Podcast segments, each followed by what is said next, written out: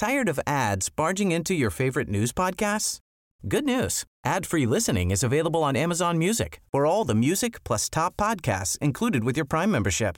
Stay up to date on everything newsworthy by downloading the Amazon Music app for free or go to amazon.com slash news ad free. That's amazon.com slash news ad free to catch up on the latest episodes without the ads. Ahora inicia A la Una con Salvador García Soto. A la Una. Donde la información fluye, el análisis se explica y la radio te acompaña. A la Una con Salvador García Soto. A la Una. Comenzamos. Tienes ni siquiera posibilidad de ganar, pero te colaste en la lista y vas a tener premio de consolación. Así que mi admiración, mi respeto, porque lo lograste.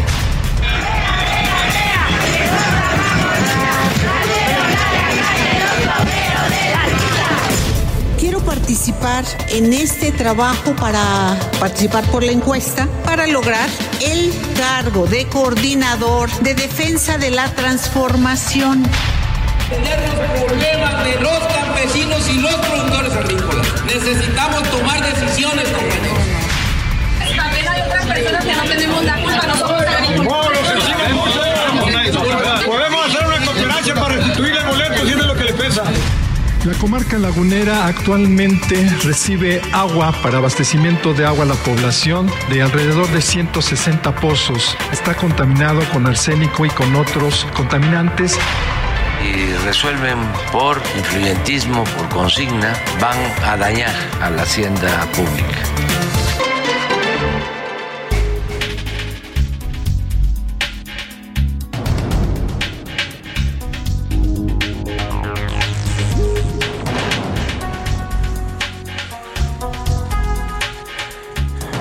Ya es la una de la tarde en punto en el centro de la República y los saludamos con mucho gusto. Estamos iniciando a esta hora del mediodía a la una este espacio informativo que hacemos para usted como todos los días a esta hora del día justo cuando el reloj marca la una de la tarde con dos minutos estamos listos estamos aquí listos y con la mejor actitud para informarle para entretenerle y también para acompañarle en este momento de su día en este miércoles 14 de junio a la mitad del día y a la mitad también de la semana y casi a la mitad del mes. Fíjese, día de mitades, ¿no? Estamos en eh, justo hoy, este miércoles 14 de junio, a la mitad de la quincena, la primera quincena del mes de junio, y bueno, también a la mitad de la semana. Sigue el calor, sigue el calor y también del año, seis meses, o sea, varias mitades coincidirán en este momento, la mitad del año también. Estamos en el sexto mes del año, estamos eh, eh, terminando el primer semestre de este 2023. Le decía que sigue el calor acá en la capital del país y también en el resto de la República. Vamos a estar platicando de esta ola de calor, la recomendación que hacen los expertos para que usted pues se proteja y se cuide del calor, porque trae muchos problemas de salud también.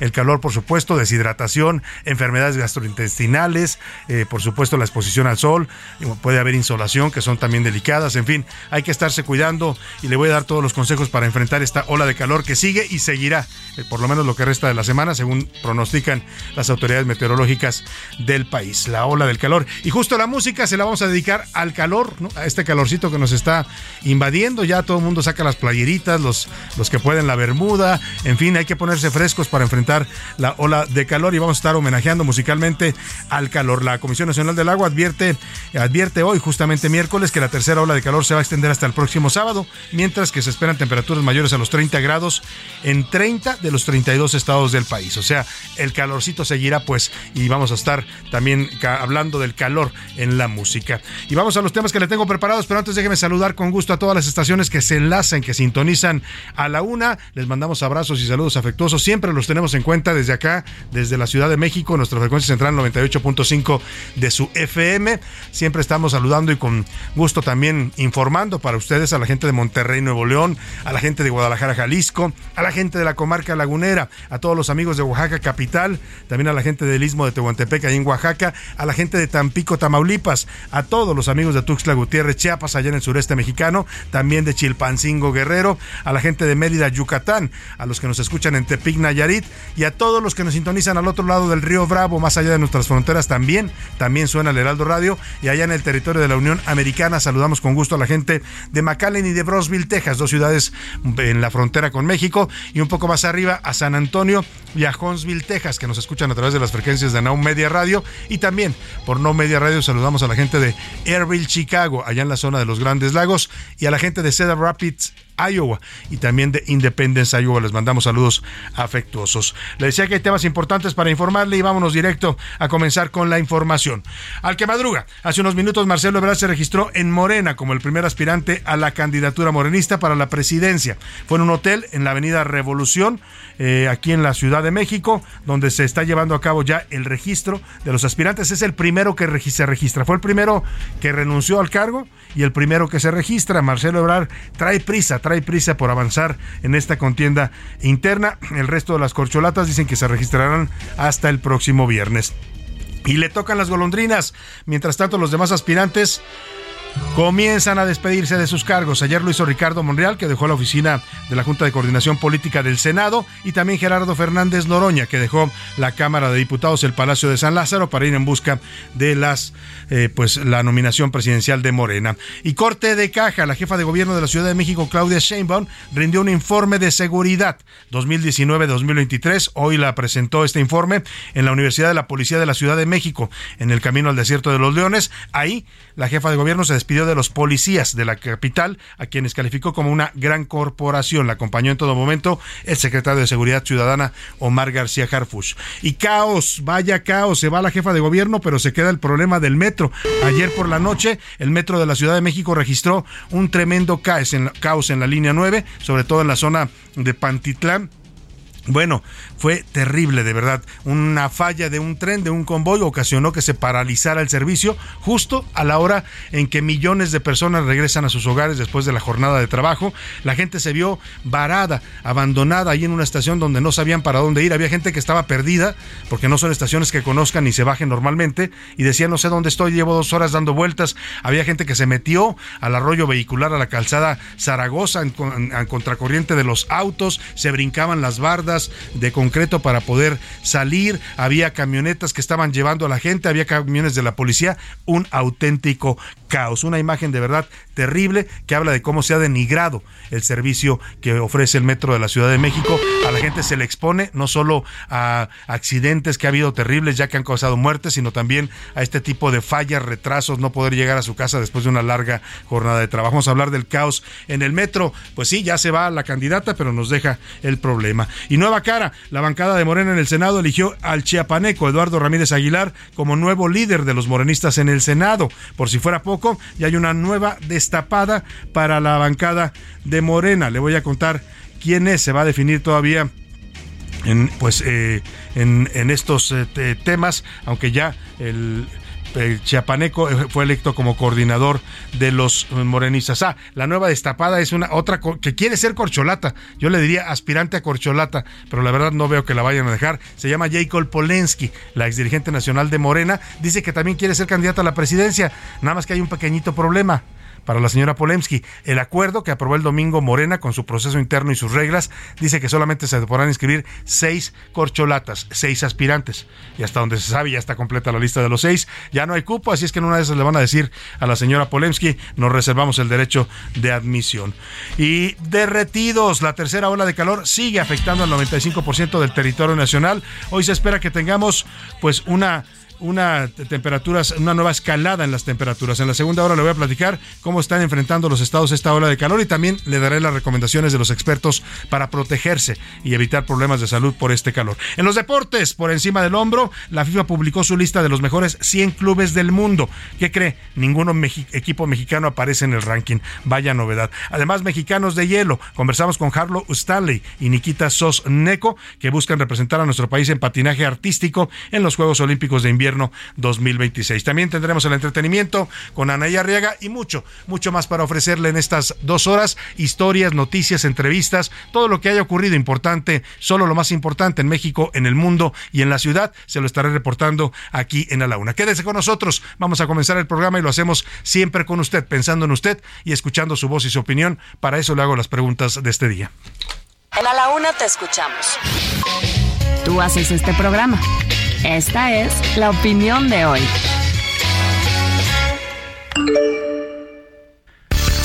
Y en las preguntas de este miércoles a la mitad de la semana hay temas interesantes para que comentemos, para que usted nos dé sus puntos de vista, para que armemos el debate, pues ya sabe que siempre nos gusta debatir los temas de la agenda pública. Hace unos minutos Marcelo Ebrard ya le informaba, ex canciller del gobierno federal y ahora aspirante a la candidatura morenista, acudió a registrarse eh, en las oficinas de, que instaló Morena para el registro de sus candidatos en Avenida Revolución. es, es, un hotel que habilitaron ahí como la sede para el registro.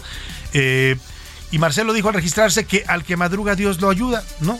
O sea, pues algunos le dirán no por mucho madrugar amanece más temprano, pero el canciller está siendo el primero en todo, ¿no? Ha sido el primero en, en, anunciar su renuncia, ahora va a ser el primero en registrarse, no sé si sea el primero en las encuestas o el primero en la lista del dedito de Palacio, eso sí no lo sabemos todavía, pero por lo pronto el canciller pues le está metiendo turbo el acelerador a este proceso.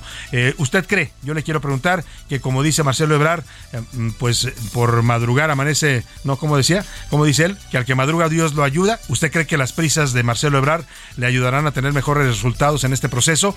Tres opciones para que me responda. Sí, está listo, está preparado para ser candidato, es el más preparado y le ayuda esto en la carrera. No, solo se muestra desesperado o, como dice el refrán que ya le citaba, no por mucho madrugar, pues amanece más temprano. El segundo tema tiene que ver con este caos, terrible caos que se vivió ayer en la línea 9 del metro que literalmente colapsó. Es una de las que más eh, pasajeros mueven, sobre todo por la tarde-noche, porque es la que va hacia la zona digamos, oriente de la Ciudad de México, en donde mucha, mucha gente viene a trabajar a otras partes de la ciudad. Miles de usuarios tuvieron que ser desalojados de los vagones y terminaron invadiendo las avenidas, las calles. Había gente que estaba perdida porque no conocía la zona. Eh, escuché un testimonio de un señor y le voy a tener una crónica muy bien armada por nuestros eh, compañeros del equipo que nos van a narrar todo lo que vio la gente, la angustia, la desesperación. Había filas enormes para poder tomar un camión de la policía que entraron a dar servicio. Había camionetas que ofrecían ride, pero haga de cuenta que parecían eh, pues como migrantes, ¿no? Cuando se suben a una camioneta para cruzar al otro lado, así la gente desesperada se montaba en cualquier vehículo que les ofreciera un aventón. Yo le quiero preguntar, a raíz de todo esto y de la realidad que tiene el servicio del metro, que estamos viviendo una crisis pues que no se resolvió, por lo menos ya no la resolvió Claudia Sheinbaum porque ella ya se va, ya el viernes se renuncia al cargo y va a buscar su sueño presidencial y la bronca pues se nos queda a los capitalinos. Quiero preguntarle a usted, ¿qué piensa del servicio que hoy está brindando el metro de la Ciudad de México? ¿Es bueno? ¿Es de los mejores metros del mundo? Sigue siendo porque así estaba catalogado durante muchas décadas. ¿Es malo? ¿Pésimo? Diario hay incidentes y además se ha vuelto inseguro. ¿O de plano, el metro fue olvidado? Por esta administración. El último tema que le pongo sobre la mesa tiene que ver con la ola de calor que sigue, sigue y seguirá afectándonos, según dice la Comisión Nacional del Agua y su Servicio Meteorológico Nacional, hasta el próximo sábado, por lo menos se prevé que continúen las temperaturas elevadas en casi toda la República Mexicana. Le quiero preguntar a usted, cómo se cuida y se protege ante estos calores. Mándenos, mándenos la forma en que usted se refresca y se protege, porque a veces hace también, hace bien tener tips diferentes de lo que uno hace cuando, cuando tiene calor. Yo no me cuido, no hago nada, simplemente pues enfrento el calor como puedo, con ventiladores, con, con agua fría. Yo sí me cuido, me hidrato y tomo precauciones, o de plano a mí, el calor me hace lo que el viento a Juárez. No me afecta. Hay gente que le encanta el calor y que está en su elemento. Entre más calor haga, se siente mejor. El número para marcarnos y darnos sus comentarios y opiniones: 5518 41 51 99. Ya sabe que puede mandar los mensajes de texto o de voz. Eso lo decide usted. Aquí lo que le garantizamos todo este equipo es que su opinión siempre va a contar y siempre también la escuchará usted al aire. Y ahora sí, nos vamos al resumen de noticias, porque esto como el miércoles y como la segunda mitad de la semana, ya comenzó. Tropiezo. El valor de las importaciones de gas natural realizadas por México en el primer trimestre del año cayó 16.62% respecto al mismo periodo de 2022. Recorte. Debido a la intensa ola de calor, el gobierno de San Luis Potosí recortó el horario escolar en una hora en escuelas públicas. Morosos. Durante este año, la cartera vencida del Infonavit subió a 18.9%. Sequía. El nivel de almacenamiento en las presas del sistema Cutzamala descendió de 35.9% la semana anterior a 34.9%. Sin casa. La Agencia de las Naciones Unidas para los Refugiados informó que en 2022 el número de personas desplazadas en el mundo ascendió a 108 millones 400 mil, una cifra récord. Vamos a ganar, vamos a ganar, vamos a ganar.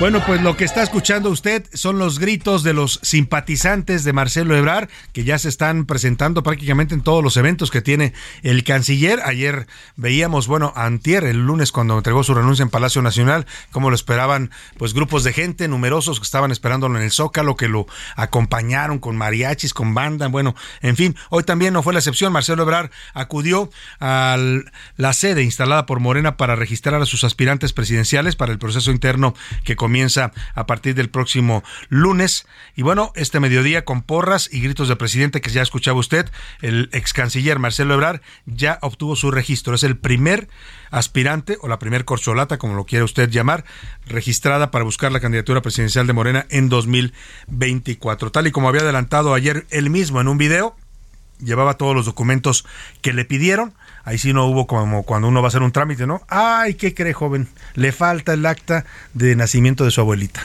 ¿no? No, a Marcelo ya le recibieron todo, todos sus documentos estaban en regla y bueno, también llevaba sus propuestas, y esto es importante, entregó las propuestas que de las encuestadoras que él piensa deben ser contratadas por Morena para realizar el ejercicio. Esta es una, una eh, prerrogativa que les dio el partido, que van a poder opinar ellos y van a poder votar para elegir a las eh, cuatro o tres o cuatro casas encuestadoras, no recuerdo cuántas fueron a en total, no me acuerdo si son seis, ah, el documento lo dice, ahora se lo checamos, que van a levantar las encuestas, encuestas espejo, para pues eh, garantizar que consiga cuatro casas encuestadoras van a ser las que contrate Morena para levantar igual número de encuestas sobre quién debe ser su candidato presidencial. Ya le decía Marcelo Ebrard, es el primero y bueno, estuvo ahí acompañándolo su esposa Rosalinda Bueso, también estaba presente el dirigente nacional Mario Delgado y la secretaria general del partido Lali Hernández. Pero vamos con Noemí Gutiérrez, que está siguiendo de cerca a Marcelo Ebrar y lo estará cubriendo en esta etapa de su campaña para que nos cuente el ambiente ahí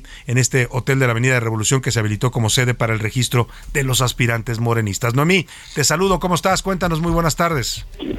Hola, muy buenas tardes, Salvador. Pues fue a las 12.05 de este miércoles que llegó Marcelo Ebrard Casaubón, pues acompañado por varios de sus simpatizantes que ya lo esperaban con porras, pancartas, incluso hasta con una botarga para iniciar su registro como para eh, como aspirante para coordinador de la defensa del movimiento de la transformación. Ahí aportando un chaleco de morena y acompañado de su esposa Rosalinda Hueso afirmó que es el primero que renuncia al cargo que se registra y que va adelante a las encuestas y ahí entregó a Mario Delgado, el dirigente nacional de Morena, los documentos firmados para su registro, como la renuncia al cargo, el compromiso de respetar y asumir los principios de la cuarta transformación y los documentos de Morena y sobre todo, más importante, aceptar los resultados del proceso y apoyar a quien triunfe en este proceso electoral, además de estas dos propuestas de las firmas encuestadoras que acompañarán este proceso. Pero vamos a escuchar cómo fue que lo, que lo expresó Marcelo Ebrard este miércoles. Bueno, como ya aquí lo informó Mario, me vengo a registrar, soy el primero que me registro, fui el primero que me separé el cargo y soy el primero en las encuestas. Tres primeros lugares llevamos. Bueno, Salvador, y también comentarte que dijo que mañana va a dar a conocer cómo se hará este financiamiento para los recorridos, los cuales dijo será austero, además aseguró que tiene medio millón de voluntarios y que su recorrido será con el lema de la alegría. Pero escuchemos qué fue lo que comentó. Muy bien. Lunes iniciamos el recorrido que está así estipulado, de diálogo para escuchar, proponer, caminar, correr, brincar y estar alegres y felices. Sonreír. Nuestro lema es la alegría. La alegría es lo que va a hacer que triunfemos, que salgamos adelante. ¿Por qué estamos alegres por los grandes triunfos y avances que ha tenido la cuarta transformación? ¿Por qué estamos alegres porque hay que llevarla a su máxima expresión? ¿Por qué estamos alegres porque nos importa la gente? Y cuando la gente te importa, y te, realmente te importa, y te importa México, vas a salir adelante.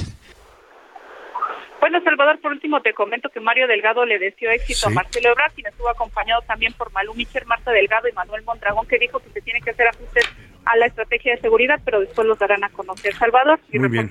Noemí Gutiérrez, gracias por tu información. Y bueno, pues ahí está Marcelo Ebrard que dice que es el primero en todo, así dice él, el primero en renunciar, el primero en registrarme y el primero en las encuestas. Por cierto, ahí en el eh, eh, evento, Mario Delgado, pues dijo que Marcelo es el primero, pero que todos los demás candidatos se van a registrar el próximo viernes. Así lo comentó. Nos avisaron a las 10 de la mañana aquí en este mismo lugar. Se registrará el senador Manuel Velasco. A las 12 del día vendrá el senador Ricardo Monreal. A las 2 de la tarde eh, Adán Augusto. A las 5 de la tarde Gerardo Fernández Noroña. Y la jefa de gobierno está por confirmarnos la hora, pero nos ha dicho que será el viernes por la tarde. Y oiga, y hablando de corcholata, Ricardo Monreal se despidió ayer del Senado de la presidencia de la Junta de Coordinación Política. Le agradeció a los coordinadores de los partidos de oposición por el diálogo, a los colegas de la oposición, bueno, sus eh, compañeros de la oposición le reconocieron también su labor. Eh, hablan la senadora Kenia López Rabadán, que usted va a escuchar estos audios, cómo despiden a Monreal los senadores de oposición, Kenia López Rabadán del PAN, Manuel Añorbe del PRI, Miguel Ángel Mancera del PRD y Germán Martínez del Grupo Plural, además también de la senadora panista Lili Telles. Quisiera desearle la mejor de las suertes, aunque también estoy clara que no va a haber piso parejo, porque claramente hay una corcholata favorita. A nombre del grupo parlamentario, por supuesto que te deseamos mucha suerte como tu amigo. Yo te quiero pedir que nunca vayas a aflojar, nunca vayas a ceder. Le deseo que le vaya bien, senador, y no deje de seguir encomendado al Santo Niño de Atocha. Le deseo que le vaya muy bien. Yo le deseo que su Dios lo bendiga y lo acompañe. Eh, ojalá tomaran su ejemplo sus correligionarios, porque usted no parece de morena, tiene mejores virtudes. Ahí está el mariachi que sonó después de la despedida que le dedicaron no solo sus compañeros de partido, sino también, ya escuchó usted, los senadores de las bancadas de oposición. Oiga, al que no le fue tan bien en su despedida de San Lázaro de la Cámara de Diputados fue a Gerardo Fernández Noroña. Vea usted cómo lo despide la diputada panista María Estela, perdón, Marta Estela Romo. El gran ganador de este proceso definitivamente eres tú, que no tienes ni siquiera posibilidad de ganar, pero te colaste en la lista y vas a tener premio de consolación, así que mi admiración, mi respeto, porque lo lograste. Bueno, con esos ánimos, pues sí, la verdad no está tan errada la señora diputada, pues algo va a lograr Fernández Noroña, ¿eh? evidentemente no es de los favoritos en el proceso de Morena. Y hablando de chapulines, ayer comentábamos este hábito, esta práctica en la política mexicana en la que los candidatos, bueno, los que quieren ser candidatos a algo saltan de todos lados, ¿no? No les importa ya el cargo de senadores, de diputados, de gobernadores, de jefes de gobierno, jefas de gobierno, de, de, de secretarios de Estado, abandonan todo para irse en busca de una nueva aventura. Parece que nunca están conformes los políticos, ¿no? Tienen un buen cargo, y, y, y, lo votan, ¿no? Y luego cuando son presidentes se la pasan de, pues ya sabe usted de qué. Bueno, los chapulines hablando de esto, y el presidente López Obrador adelantó que cerca de ocho funcionarios de su gabinete legal y empleado van a saltar, van a dejar cargos para participar en las elecciones del próximo año. Así lo anuncia el presidente. Yo ya tengo ya este, los nombres para que este, en su momento ellos mismos lo apuntaron y ya estamos preparados. Los que se van son gentes de primera y creo que se van como ocho, sí, de varios rangos ¿sí? y en distintas fechas. Los que se van son gentes de primera, dice el presidente. Los que lleguen quién sabe, a lo mejor nos tocan de cuarta ya, ¿no? Porque la verdad, así como que de primera, de primera en su gabinete no había muchos, ¿eh? Siendo honestos, a juzgar por lo menos por su desempeño, ¿no?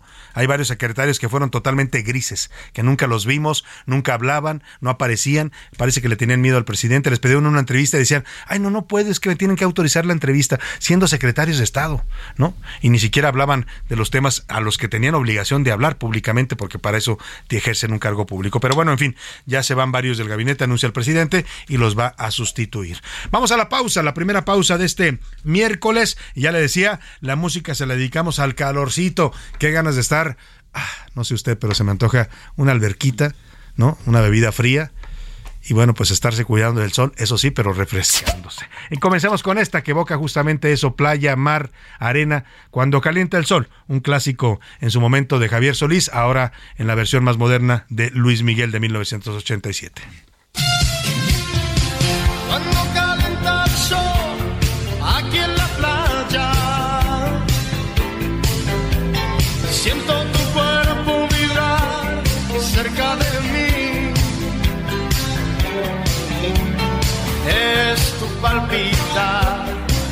Es tu cara, es tu pelo, son tus besos, me estremezco. Oh, oh. Cuando calienta el sol aquí en la playa. No le cambies. Estás en A la Una con Salvador García Soto. Información útil y análisis puntual. En un momento regresamos. Ya estamos de vuelta en A la Una con Salvador García Soto. Tu compañía diaria al mediodía.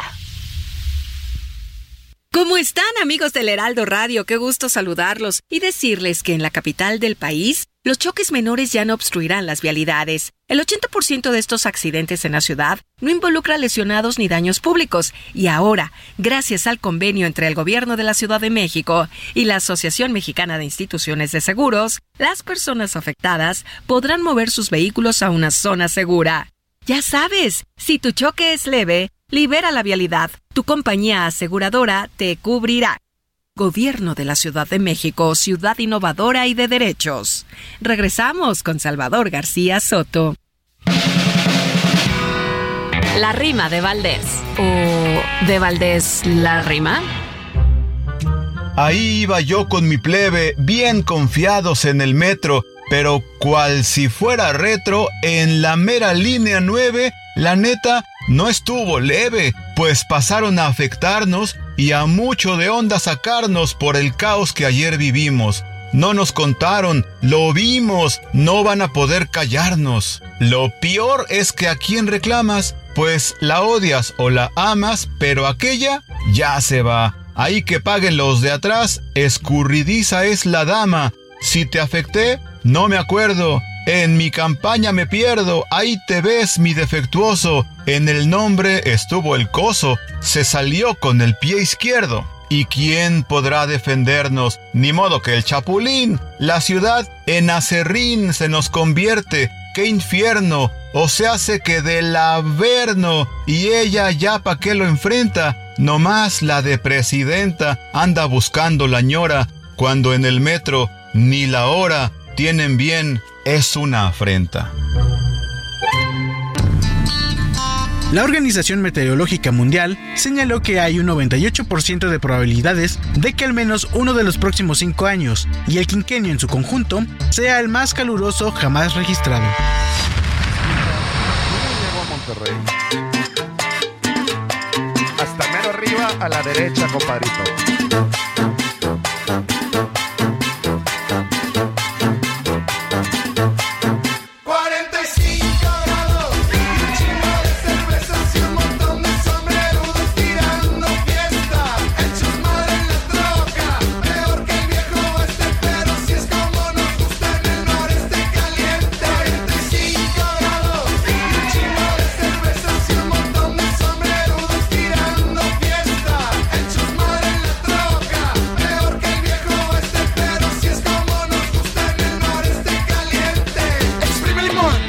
Michelada, como para el calor que me lleva la chingada. De palma le voy gozando con las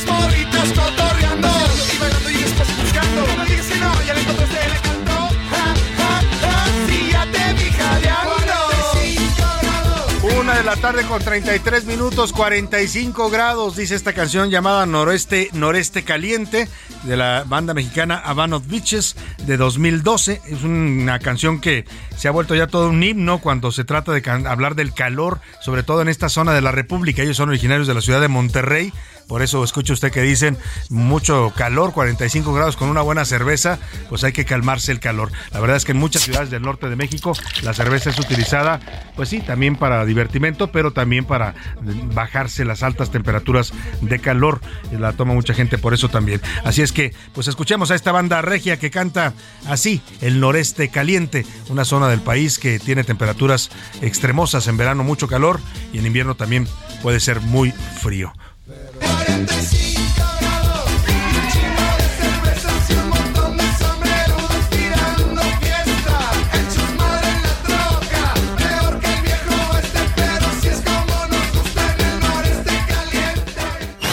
A la una, con Salvador García Soto. Oiga, y hablando del Senado, ayer eligieron, ya le decía al presidente de la mesa directiva, Eduardo Ramírez Aguilar, eh, sustituye a Ricardo Monreal en la eh, eh, eh, coordinación parlamentaria de Morena, que es la- el grupo mayoritario en el Senado. Y justamente ahí, en ese evento donde se hacía este nombramiento, Jacob Polensky se destapó, ya le decía, que Camín quiere ser candidata a la presidencia. Vamos con Misael Zavala, que nos da toda la información de lo que ocurrió en el Senado de la República. Misael, te saludo, buenas tardes. Salvador, te saludo, saludo también al auditorio, pues a mano alzada y ante notario, Morena eligió ayer a Eduardo Ramírez Aguilar como su próximo líder de la bancada morenista y también como presidente de la Junta de Coordinación Política del Senado, en sustitución del senador Ricardo Monreal, quien competirá por la candidatura presidencial de Morena. En su primera conferencia de prensa, tras ser electo como líder de la bancada morenista, el senador por Chiapas llamó a sus correligionarios a la unidad en el último año de la legislatura. Desde la antigua casona de Jicotencatl y arropado por todo el grupo parlamentario de Morena, el legislador cercano a Monreal y al Partido Verde Ecologista de México resaltó que el presidente Andrés Manuel López Obrador le está dando la transformación en el país y vaticinó una batalla política en el país y también en el legislativo en el año electoral. Vamos a escuchar al senador que asumirá su nuevo cargo el próximo viernes. Coincidimos con un hombre que ha hecho historia, con un hombre que está dándole a México una transformación y que es una batalla la que vamos a tener aún. Salvador Morena también eligió al senador César Cravioto, cercano a Claudia Sheinbaum Pardo, para ocupar un asiento en la Junta de Coordinación Política del Senado. De manera sorpresiva, la diputada federal y ex lideresa nacional de Morena, Jacob Polensky, pidió licencia a su cargo en la Cámara de Diputados para participar como aspirante a la Coordinación Nacional de Comités de Defensa de la Cuarta Transformación. Yo creo que por cuestión de género debe haber más mujeres en esta primera etapa y por eso voy a participar. De Morena, Salvador, hasta aquí la información. Muchas gracias, Misael Zavala. Pues así los cambios en la bancada morenista, que es la bancada mayoritaria, y Jacob Polensky que levanta la mano. A mí se me hace que ya no va a haber cupo para una corcholata más, pero ella dice que quiere también buscar la candidatura presidencial de Morena. Por lo pronto, le platicaba que la comisión eh, del Pleno, de la Comisión Permanente del Congreso de la Unión, aprobó ya la solicitud de licencia de Manuel Velasco, el que hasta ahora, perdóneme, ayer fue aprobado, el que hasta ahora era coordinador de la bancada del Partido Verde Ecologista de México y senador también de la República, y él ha anunciado también ya que se va a, ver- a registrar como aspirante presidencial de Morena, la, la corcholata verde le dicen también, el próximo viernes. Saludo con gusto la línea telefónica al, a un eh, pues eh, ya más bien aspirante del Partido Verde Ecologista a la candidatura presidencial. ¿Cómo está, don Manuel? Qué gusto saludarlo. Buenas tardes. Muy buenas tardes, Salvador. Muchas gracias por la oportunidad de tener esta conversación contigo y con tu auditorio. Como bien se señaló, el día domingo participamos en el Consejo de Morena, donde se aprobó que tanto el, el licenciado Marcelo Ebrard, la doctora Claudia Sheinbaum, el licenciado Adán Augusto y por supuesto también el doctor Ricardo Monreal y por parte del Partido del Trabajo Gerardo Fernández Noroña y un servidor pudiéramos participar en este proceso de quién va a representar al movimiento.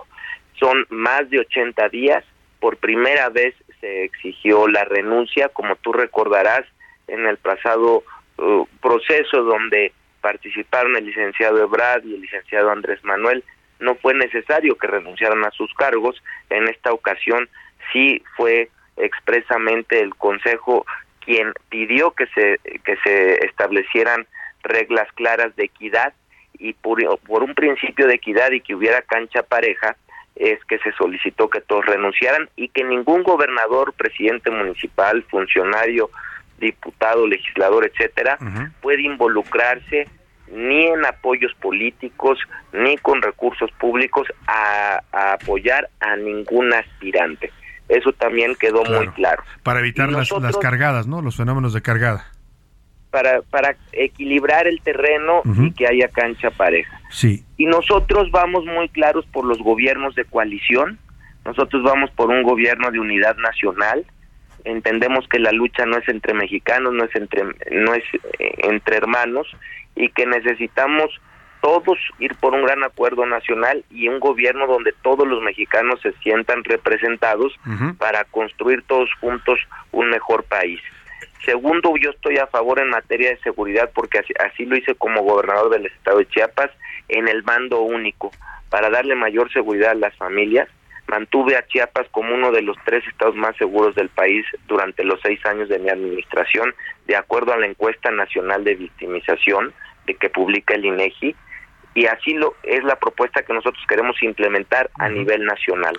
Vamos por una agenda verde de conservación de los recursos naturales que ya tenemos, así como es importante la reforestación, la conservación. Ya hemos tenido programas exitosos cuando estuvimos al frente del gobierno del estado de Chiapas para proteger la selva.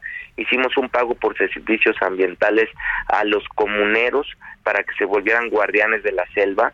Implementamos una materia de manera obligatoria de educar con responsabilidad ambiental desde que los niños acuden a preescolar, primaria, secundaria y preparatoria para que tengan conciencia de la importancia que tienen los recursos naturales en la vida de los seres humanos y vamos también a elevar al llevar al siguiente nivel los programas de bienestar. Vemos que el gobierno del presidente Andrés Manuel López Obrador es un gobierno humanista que legó a rango constitucional la pensión a los adultos mayores, las becas Benito Juárez para los jóvenes y los apoyos a los discapacitados. Nosotros en Chiapas premiamos a los buenos alumnos, a los alumnos que tuvieran arriba de 8.5 de calificación, les otorgábamos la titulación de manera gratuita. Y vamos a llevar esta propuesta a nivel nacional para llevar titulación gratuita a todos los buenos alumnos que saquen arriba de 8.5 de promedio. Y por supuesto también un programa de apoyo a las madres solteras que cumplen esa doble función de ser padres y madres a la vez. Claro, y que son muchas en México. Hay muchos hogares eh, monoparentales, los llama, los llaman las encuestas. Ahora, eh, eh, senador, senador con licencia Manuel Velasco, ¿qué tan en desventaja se siente? Porque usted arranca, pues apenas hace unas semanas hizo pública su aspiración presidencial, pero vemos a los otros aspirantes de Morena, pues que tienen ya más de un año en campaña. ¿Eso no lo pone usted en una desventaja de no, no poder competir con algo que ya está tan avanzado? Es muy importante tu análisis y tu observación. Es evidente que hay quienes ya llevan en una precampaña de muchísimos años y eso les hace tener un mayor posicionamiento. Nosotros, como tú bien lo señalas, llevamos poco tiempo en este proceso. Sin embargo, vemos que 80 días también es un tiempo eh, suficiente. O sea, si comparamos la elección del Estado de México, donde el Estado de México la elección constitucional tuvo 60 días, estamos hablando de que aquí hay más tiempo que la elección constitucional del Estado de México. Incluso la elección constitucional presidencial del próximo año va a tener 90 días, prácticamente casi el mismo tiempo. Y nosotros tenemos un nivel de conocimiento más bajo de los que llevan más tiempo en esto.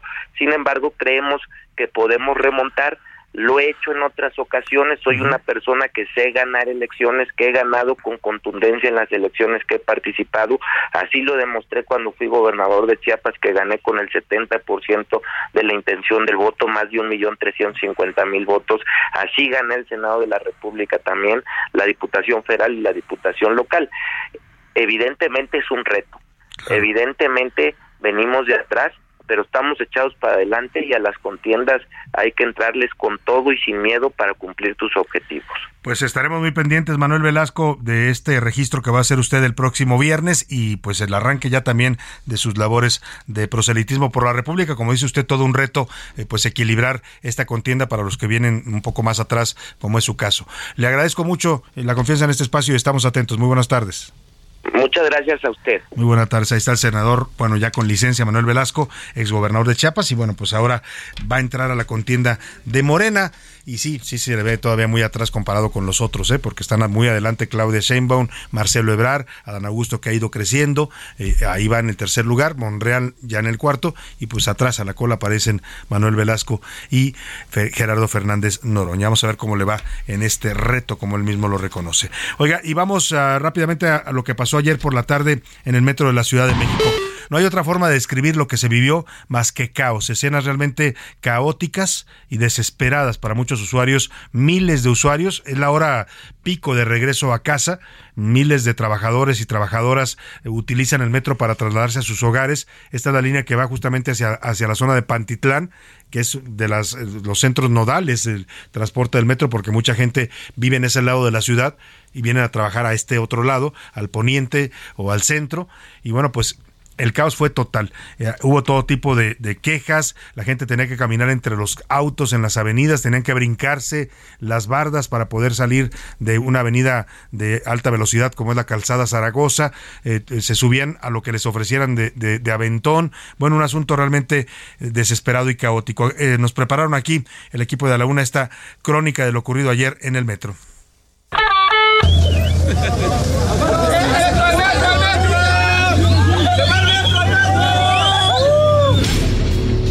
La tarde de este martes, el servicio de la línea 9 del sistema de transporte colectivo Metro presentó una nueva falla que afectó a miles de usuarios. En Velódromo, los pasajeros llenaron las calles para buscar opciones de transporte y llegar a sus destinos. Incluso tuvieron que salir de las estaciones en lugares donde ni siquiera conocían. La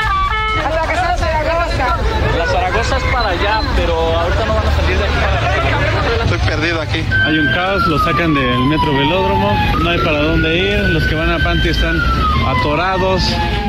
Alrededor de las 18.20 horas, el metro informó que la falla en la circulación de los convoys en la línea 9 ocurrió debido a que un tren vacío golpeó un aparato para el cambio de vía en la terminal Pantitlán, lo que provocó la suspensión del servicio por más de una hora. Ante el caos, cientos de pasajeros buscaron la forma de llegar a su casa, intentaron subir al trolebús, esperaron los camiones del RTP e incluso abordaron patrullas y camiones de la policía que ofrecieron servicio de apoyo a los afectados.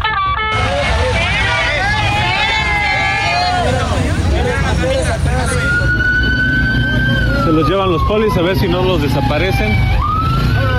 Pero bueno, Después de las 20 horas, el servicio quedó restablecido al 100%, aunque usuarios reportaron un avance lento en los trenes y una alta afluencia en las estaciones de la línea. Para la una con Salvador García Soto, Ricardo Romero. Bueno, pues, ¿qué dijo el gobierno de la Ciudad de México ante esto? ¿Qué dijo la jefa de gobierno? No, la jefa de gobierno no dijo nada. Hizo mutis del tema, no habló ni anoche, no fijó una posición, no lo dijo tampoco hoy en su conferencia de prensa. Parece que Claudio Sheinbaum ya no quiere saber nada del metro, dice yo ya me voy, pues ahí se la echan ustedes. El que se habló fue el director del sistema colectivo Metro, el señor Guillermo Calderón. Le pidió una disculpa a los usuarios, bueno, pues si las disculpas alcanzaran, ¿no? Con tantos problemas en el metro. Agradeció también la oportuna respuesta de trabajadores de este sistema de transporte para restablecer el servicio y dijo que todo se debió ¿A qué cree usted? A un error humano, no, no fue sabotaje, sino un error humano. Escuchemos. Esto se debió a un franqueamiento de señal, es decir, no se respetó la señal de paro para ingresar a la zona de maniobras en la cola de dicha terminal de Pantitlán. A las 19.06 se estableció el servicio provisional entre las estaciones Velódromo y Tacubaya. Simultáneamente se solicitó el apoyo de autobuses de la red de transporte de pasajeros. Aquí eh, aprovecho para hacer una disculpa y a su vez agradecimiento a nuestros usuarios por los inconvenientes eh, que se presentaron la tarde-noche de ayer. Si a los usuarios del metro les dieran una, un dólar por cada disculpa, ya habría muchos millonarios de los que utilizan el metro. Bueno, vamos a dejar ahí el tema y vamos a platicar de otro asunto importante. Ayer, ayer le informamos de esta reunión eh, interesante que tuvo el presidente López Obrador que recibió en Palacio Nacional a los 11 consejeros del INE. Después de mm, pues años ya que llevaba el presidente eh, eh, atacando al INE, cuestionando sus decisiones, cuestionando sus sueldos, cuestionando su estructura, su imparcialidad. Bueno, y no, no se diga con dos consejeros que se fueron, con Ciro Murayama y Lorenzo Córdoba en particular, que los volvió sus eh, enemigos eh, políticos. Bueno, pues la relación con el INE estaba totalmente fracturada, distanciada, ¿no? Hasta se lo quiso desaparecer el presidente, no pudo, pero terminó controlándolo por otras vías. El tema es que ayer se produce esta reunión y vamos a conversar de ello con la consejera electoral del INE, Carla Humphrey, a quien saludo con gusto en la línea telefónica. ¿Cómo está, consejera? Muy buenas tardes. Muy bien, muchas gracias. Gracias por este espacio. Es un gusto saludar. ¿Cómo se sintieron ayer los consejeros entrar a Palacio Nacional, ser recibidos por el presidente? Algo que no había ocurrido. Yo creo que desde que, desde que usted llegó al cargo no había, no los había recibido el presidente. No, eh, bueno, sí, fue desde hace un poco más de dos años, casi dos años, en casi tres años que yo llegué, pues no había habido esta eh, Acercamiento. a ir a Palacio Nacional. La verdad es que se dio a finales del mes de abril. Nosotros propusimos los martes, un martes, porque es el día que nosotros llevamos a cabo unas reuniones entre consejeras y consejeros para ver distintos temas institucionales. Eh, nos propusieron este martes, ayer, y eh, bueno, creo que pues es parte de una normalidad democrática. Si buscamos eh, en, en fotos hacia atrás, pues vemos perfectamente que el INE, las y los consejeros del INE, en su creación se reunieron con el entonces eh, presidente de la República, el IFE lo hizo en su momento. Eh, creo que es parte de esta normalidad democrática que desafortunadamente se había roto. Como bien sabes, pues ya había ido el secretario de Gobernación eh, a las instalaciones Sí. del INE, nos invitaron también eh, las y los integrantes de la Junta de Coordinación Política de la Cámara de Diputados y Diputadas, también acudimos.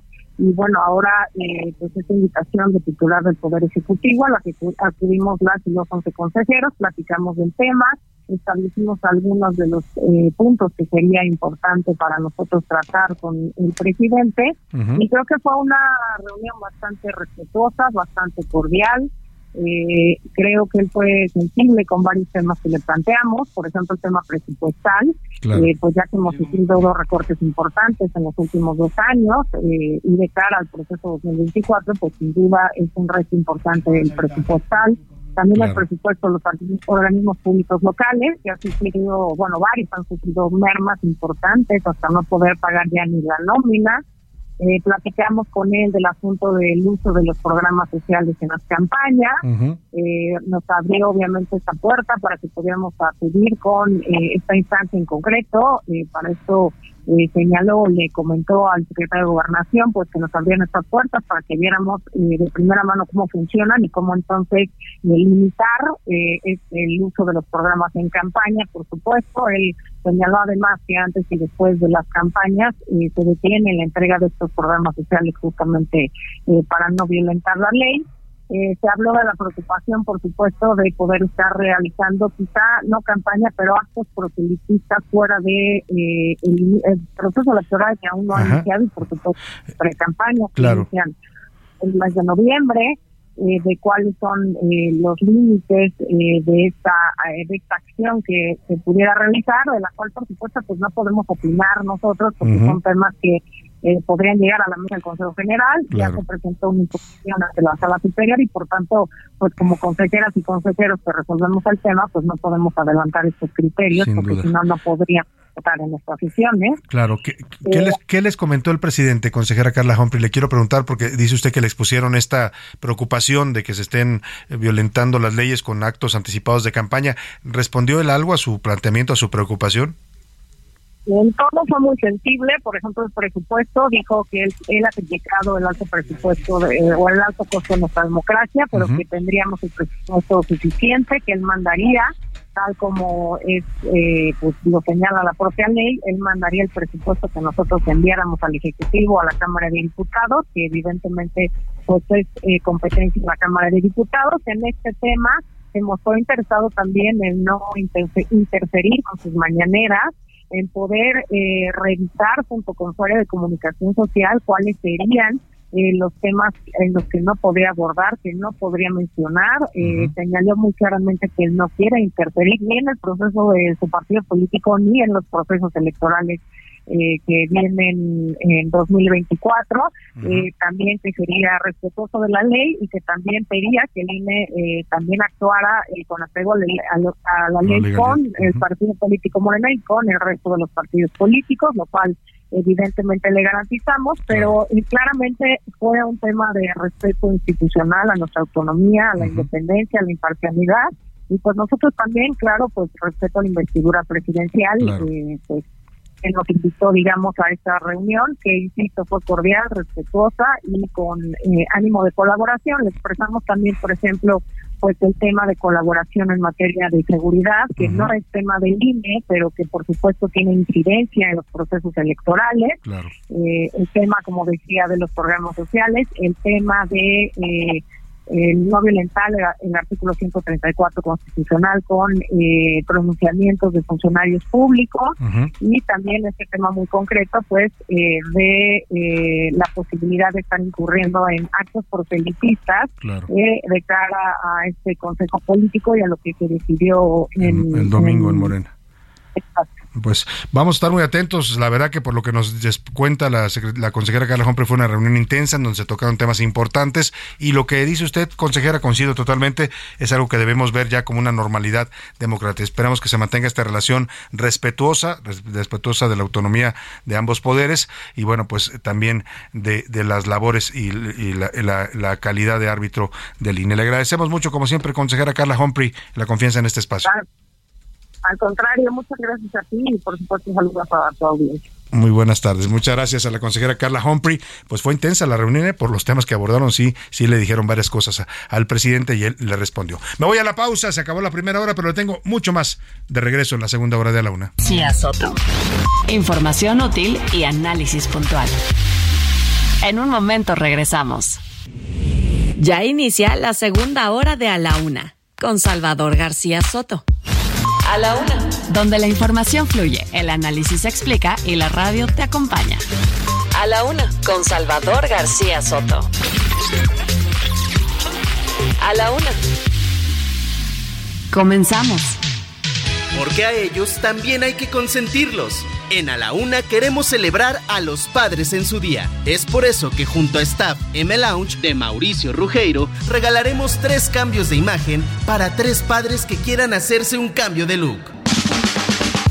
Lo único que debes hacer es recrear una fotografía vieja junto a tus hijos y hacerla lo más parecida posible en el presente. Las tres mejores recreaciones obtendrán el premio. Envía tu fotografía al 55 18 41 51 99. 55 18 41 51 99. Tienes hasta este viernes 16 de junio. ¡Feliz Día del Padre! El Grupo Intergubernamental de Expertos sobre el Cambio Climático de las Naciones Unidas alertó sobre un aumento en las olas de calor a nivel global desde 1994, con múltiples consecuencias para la salud de las personas que van desde insolación, desmayos, golpes de calor, deshidratación, diarrea, hasta enfermedades de la piel.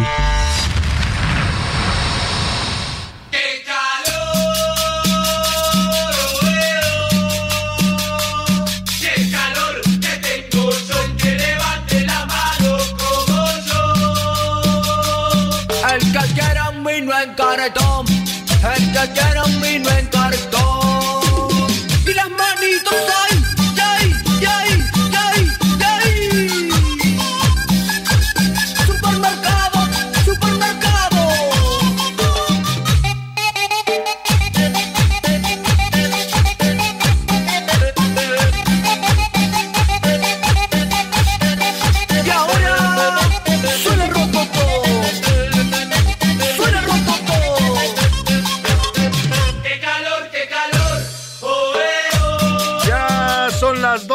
En punto en el centro de la República y es un gusto saludarlo. Estamos iniciando a esta hora del mediodía la segunda hora de a la una y también ya la tarde de este miércoles 14 de junio. Miércoles caluroso, estamos enfrentando la tercera ola de calor que afecta a la República Mexicana y bueno, pues estamos dedicando también nuestra música, nuestro homenaje musical del día al calor. Y este grupo argentino, Supermerc se llaman, hicieron en 2003 esta canción que se llama qué calor y hoy aplica perfectamente para la mayor parte del territorio mexicano. Las ciudades de México están enfrentando en estos momentos temperaturas que van de los 30 hasta los 45 grados dependiendo de la región del país de que se trate. Es que ánimo con el calor, le voy a presentar un momento más una pieza que nos preparó nuestro jefe de información José Luis Sánchez con recomendaciones y consejos para enfrentar y cuidar esta ola de calor y bueno, por lo demás pues a refrescarse, a sacar las bermudas, los shorts, las playeras, lo que se pueda para tratar de estar frescos y cuidarse y protegerse, hidratarse, cuidarse de la exposición prolongada al sol. Vamos a tener mucho más para usted en esta segunda hora de la una, que también está calurosa, pero calurosa de información, con muchos temas todavía, noticias, entrevistas, historias del día, todo, todo para que usted continúe informándose con nosotros en este espacio y, y bueno, pues también nos permita ser parte de su compañía. Vámonos a escuchar un poco más de Supermerc, este grupo argentino que a ritmo de cumbia canta esto que dice, ¡qué calor! Y seguimos. ¡Qué calor, qué calor! Oh, eh, oh. ¡Qué calor que tengo yo!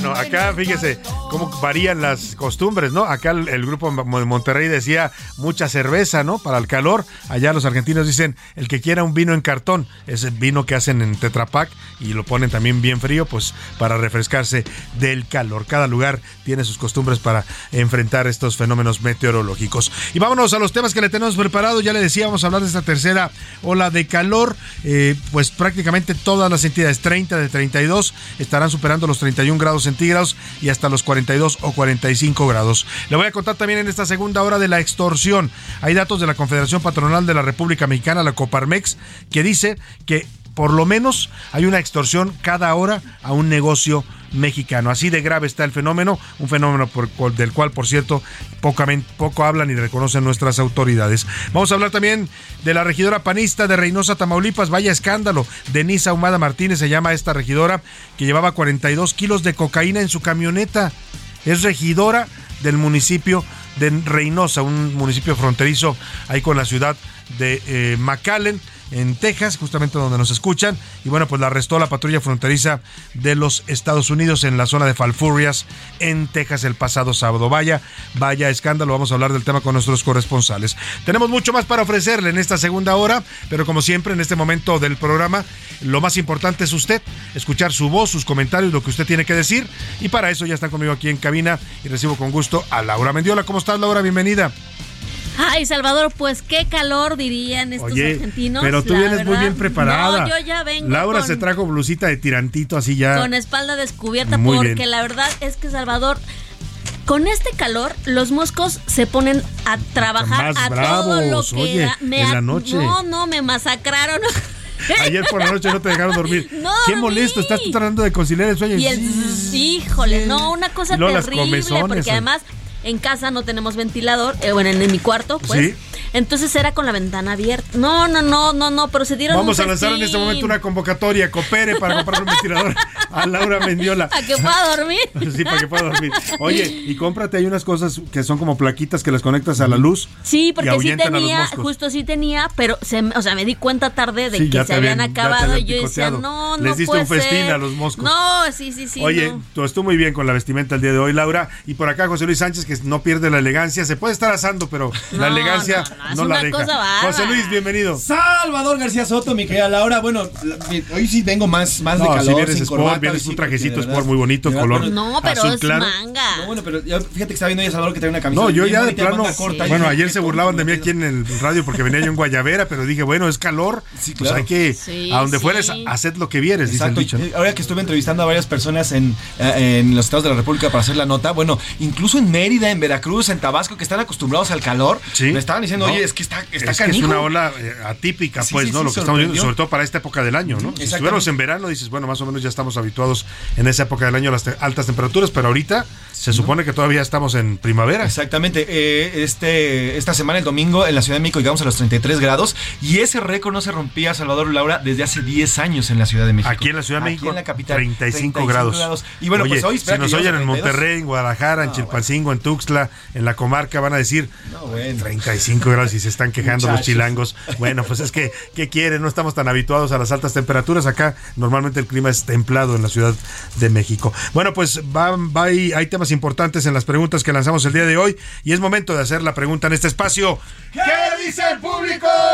Y hay muchos mensajes y agradecemos cada uno de ellos. Nos dice, por ejemplo, el señor Julio desde Monterrey. Buenas tardes, Salvador. Las corcholatas de Morena ya andan en campaña. Y Marcelo eh, miente cuando dice que todo es felicidad por logros de este gobierno. Y lo digo a Marcelo que en un país sin seguridad y total impunidad no puede ser feliz. Y la oposición anda de vacaciones. Esos ya están perdidos. Pues nos sí, felices ellos, ¿no? Porque andan buscando un nuevo hueso, pero la gente pues, pues tiene que enfrentar la inflación todavía en los precios, tiene que enfrentar la inseguridad en sus ciudades, ¿no? Protegerse, Bueno, pues sí, sí, no hay muchos motivos para estar feliz, aunque Marcelo dice que su lema de campaña va a ser este de la alegría, sonríe que todo va a estar bien, es su lema de campaña. Armando Guerrero nos dice muchos, eh, ah, hay muchos refranes, pero también acuérdense que los últimos serán los primeros, aunque esto no aplica para la oposición porque ellos están muertos, dice Armando Guerrero. Los últimos, bueno, ni siquiera los bienaventurados, No, bienaventurados los, los últimos, porque van a, no, no, pues no, pobres de la oposición andan como dormidos, ¿no?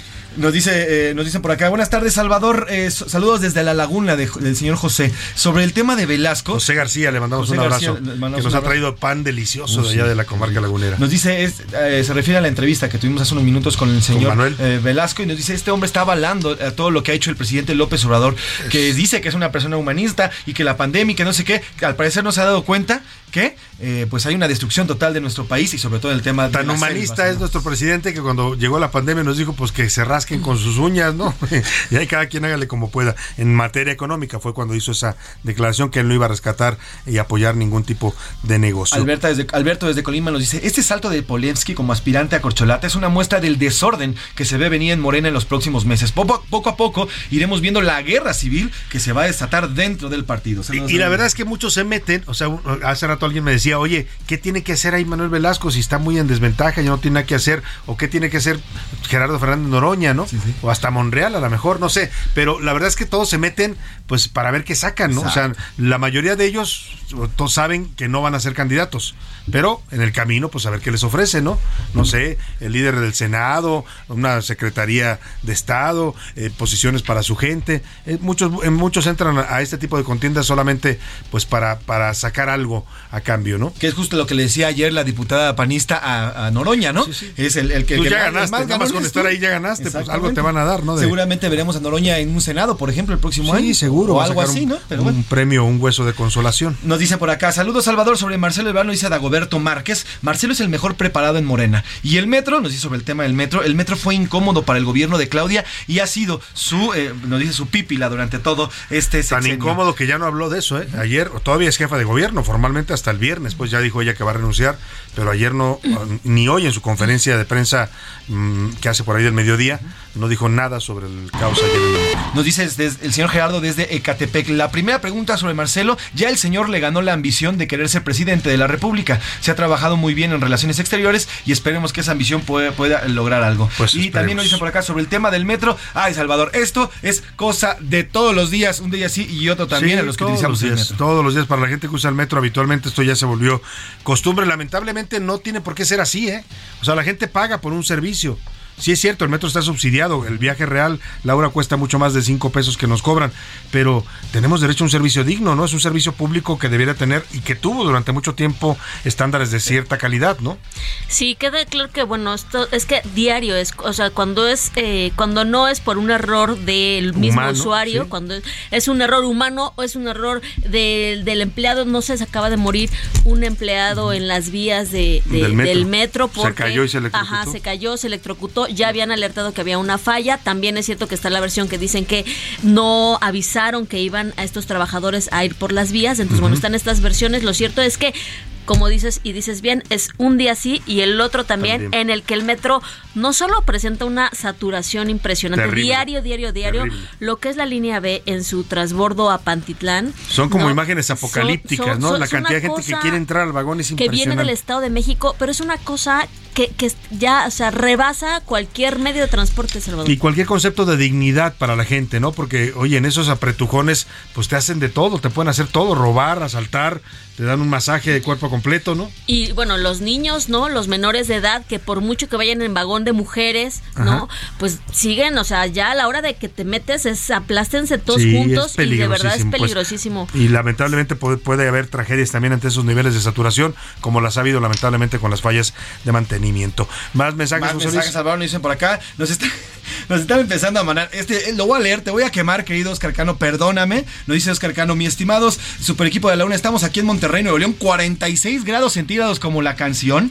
Y dice, no vayan a pasar el dato, pero ya metí una bolsita, una chela en una bolsita. Nos dice por acá Oscar Cano, prometo que no lo vamos a decir, querido Oscar. Eso Muy se bien. queda en secreto nada más entre nosotros. Pero 46 grados y nos manda su, su coche, 46 Ay, grados en Dios Monterrey, santo. Nuevo León. Qué y por eso metió, nos dice, por eso metí la cerveza en una bolsita, nada más. Ay, no le sí, por hablar. favor, no deje a menores No de le vamos a ni contar a nadie, no se los preocupe. coches. Sí, no hay que dejar eso. No, por No, no dejen cerrados animales o niños, O pues, niños, porque es peligrosísimo, sobre todo En altas con esos niveles de sol y de temperatura. Nos dice y por acá, vamos a. perdón, ¿Sí? El señor, así se autollama, el señor Cholo nos dice por acá, saludos desde Ciudad ¿Cholo? de- Cholo, así se dice. Saludos, Cholo. desde Ciudad del Carmen, Campeche. Acá tenemos 38 grados y nos estamos hidratando a como podemos, Salvador. como se pueda. Saludos a Ciudad del. Carmen, que nos escuchan muchos allá por internet. Les mandamos un abrazo afectuoso y ánimo con el calor.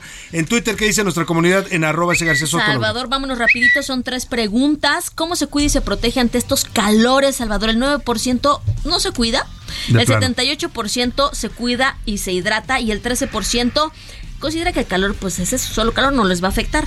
En nuestra segunda pregunta, ¿usted qué piensa del servicio que hoy brinda el metro? El 8% lo considera todavía un buen servicio, el 18% dice que es malo y el 74% que lo tienen en el olvido. 74%, pues sí, Y nuestra tercera pregunta, Salvador, es acerca de Ebrard, de pues eh, usted cree que como dijo el ex canciller, las prisas le ayudarán para tener mejores resultados, el 50% ya lo considera listo, el 25% dicen que no, que es son actos desesperados y el. 20 y el otro 25% que no por madrugar amanece más temprano. Bueno, pues ahí está la percepción sobre estos temas que pusimos a su consideración. Más mensajitos brevemente, José Luis. Tenemos mucho más mensajes. Saludos, Salvador. Nos dicen desde acá, desde, desde Tamaulipas. Saludos, Salvador, desde el hermoso puerto de Tampico. Aquí estamos a 43 grados. Yo estoy a 40. dos de quitarme la corbata y irme al mar directamente porque esto está Hágalo, hágalo, si puede hacerlo, hágalo. La verdad es que, es que, hay, que hay que refrescarse, como dice la gente, como se pueda, ¿no? Hay que aliviarse eh, un poco el calor. Oye, el señor Javier nos dice, estoy aquí en Cuautitlán, Izcalli, en Estado de México, tenemos 38 grados centígrados.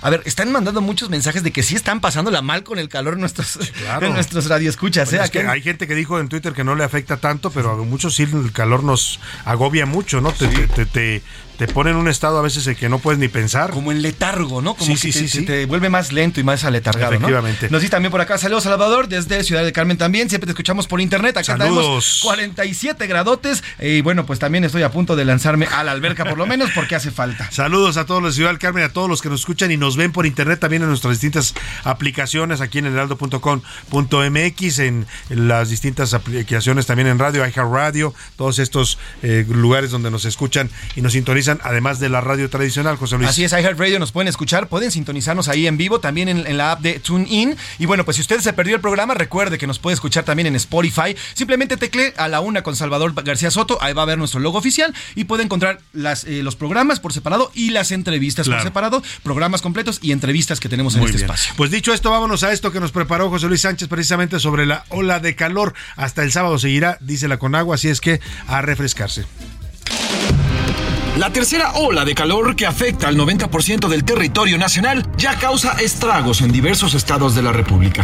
Desde este fin de semana, algunas entidades han reportado temperaturas de hasta 45 grados centígrados, mientras que otras ciudades como la capital del país, el termómetro ha alcanzado los 32 grados. Las altas temperaturas ya afectan a la población que se ha visto sorprendida por este aumento en el calor. Hasta hoy han sido registradas seis personas muertas por esta causa. En Hermosillo, Sonora, por ejemplo, el pasado 5 de junio falleció una señora de la tercera edad por un golpe de calor. En Quintana Roo, un menor de edad murió por la misma causa. El pasado 9 de junio, el pequeño de 3 años falleció en Playa del Carmen. Ahí las temperaturas han llegado hasta los 42 grados centígrados. Por su parte, médicos han advertido del peligro de un golpe de calor y hacen un llamado a la población. Las recomendaciones es mantenerse hidratados, tomar al menos 8 vasos de agua al día o lo que son 2 litros diarios. Hay que arrancar incluso el día con un vaso de agua. Hay que utilizar este protector solar con un factor protector arriba del 70, utilizar ropas delgadas, consumir frutas de temporada y evitar alimentos que sepamos que pudieron echarse a perder ya. Mientras tanto, en estados como Durango y San Luis Potosí, las autoridades escolares han tomado medidas como reducir la jornada en las escuelas y evitar que los niños salgan al patio en el receso. Por si fuera poco, las presas en nuestro país se encuentran en estado crítico. De las 5.000 reservas de agua, el 98% se encuentra por debajo del 40% de su capacidad. Los micrófonos de la UNA salieron y preguntaron a ciudadanos de diversos estados cómo viven esta fuerte ola de calor. Veracruz. El calor ha estado insoportable. Estamos acostumbrados aquí en el puerto a- a- al calor y a vivir entre el, el fuerte sol, pero en estos días ha estado muy, muy fuerte. Yucatán. Como yucateca, te puedo decir que está espantoso. Hay muchos incendios, se va la luz, hay falta de agua y cuando te sales de bañar no estás sudando al instante. Ciudad de México. El clima ha cambiado mucho este mes. No recuerdo alguna temporada con tanto calor. Está imposible salir a la calle con tanta contaminación y tráfico. Debería de haber home office, creo que también para esta temporada de calor. Jalisco. Sí, está haciendo un calor infernal, incluso yo creo que mucho más que años pasados. No recuerdo haber este pasado un, un calor tan fuerte como ahorita. Y pues ya ni siquiera se diga una chelita, no, ya, ya no podemos. Qué, qué envidia de los que sí pueden tomarse un- una buena cervecita bien fría en este calor tan tremendo que estamos sufriendo aquí en Guadalajara. Este miércoles, la Comisión Nacional del Agua informó que la onda de calor provocada por el cambio climático se extendería hasta el próximo sábado y provocará temperaturas mayores a los 32 grados centígrados en casi todo el país. Además, extendió las afectaciones en 30 de las 32 entidades de nuestro México. Para la una con Salvador García Soto, José Luis Sánchez Macías. Pues ahí está, así el calor en varias partes de la República. Nuestros corresponsales nos hicieron llegar pues eh, reportajes y temas también sobre cómo está enfrentando la gente en los distintos estados esta ola de calor. Oiga, y hablando de calor, también se pone caliente la sucesión, la sustitución de Claudia Sheinbaum como jefa de gobierno. Ella se va ya efectivamente el viernes, como lo anunció, y lo que se está anunciando es que la jefa de gobierno anunció, ah, mandó ya al Congreso de la Ciudad de México una terna para eh, elegir al nuevo jefe de gobierno sustituto que se quedará el año que le resta a la administración. O sea, de aquí de ser nombrado, que seguramente será el próximo, la- el próximo, este viernes se va a hacer el nombramiento, hasta que termine la administración, hasta eh, septiembre de 2024. Eh, la terna está conformada por Luz Elena González, que es la secretaria de Administración y Finanzas del Gobierno de la Ciudad de México, Martí Batres, que es el secretario de Gobierno, y Omar García Harfuch, que es el secretario de Seguridad. Los propuso a los tres Claudia Sheinbaum y le puedo contar y adelantar que me dicen fuentes muy bien informadas en torno a este proceso de sustitución en el Congreso Capitalino y en el Gobierno de la ciudad, que el elegido para terminar el gobierno de Claudia Sheinbaum será Martí Batres, el secretario de gobierno. Se lo doy desde ahora en exclusiva aquí en A la Una. Y vámonos rápidamente a otro tema. Ayer conversamos en este espacio con el diputado de Movimiento Ciudadano Salomón Chertorivsky que hizo, bueno, anunció este recurso de impugnación que interpuso su partido ante el Tribunal Electoral del Poder Judicial de la Federación por eh, en contra del proceso interno de Morena. Dicen los DMC que este es un proceso pues que en realidad es propaganda, que está violando la ley, que no cumple con los requerimientos legales para los tiempos del proceso electoral y nos ha pedido derecho de réplica el partido Morena. Está en la línea telefónica Sebastián Ramírez, dirigente de Morena en la Ciudad de México. ¿Cómo está Sebastián? Me da gusto saludarlo. Buenas tardes. Hola, ¿qué tal? ¿Cómo estás, Salvador? Un saludo a todo tu auditorio. A ver, eh, adelante con su réplica. Efectivamente, pedimos réplica porque nos parece que el candidato a la jefatura de gobierno de MS, Salomón Chartorivsky, eh, pues le falta leer la convocatoria eh, que ha hecho Morena. Morena está eligiendo a un encargado interno, que es el, el quien coordinará los comités de la 4T. Entonces, estas amenazas de, de estar en los tribunales, de judicializar, pues eh, la verdad es que es una estrategia de esta persona para poder estar en los medios, pero no se vale que se le mienta a la gente, porque eh, nosotros este proceso lo hemos realizado pues desde hace muchos años y es un encargo interno. Nosotros vamos a elegir eh, quién va a coordinar a los comités de la 4T.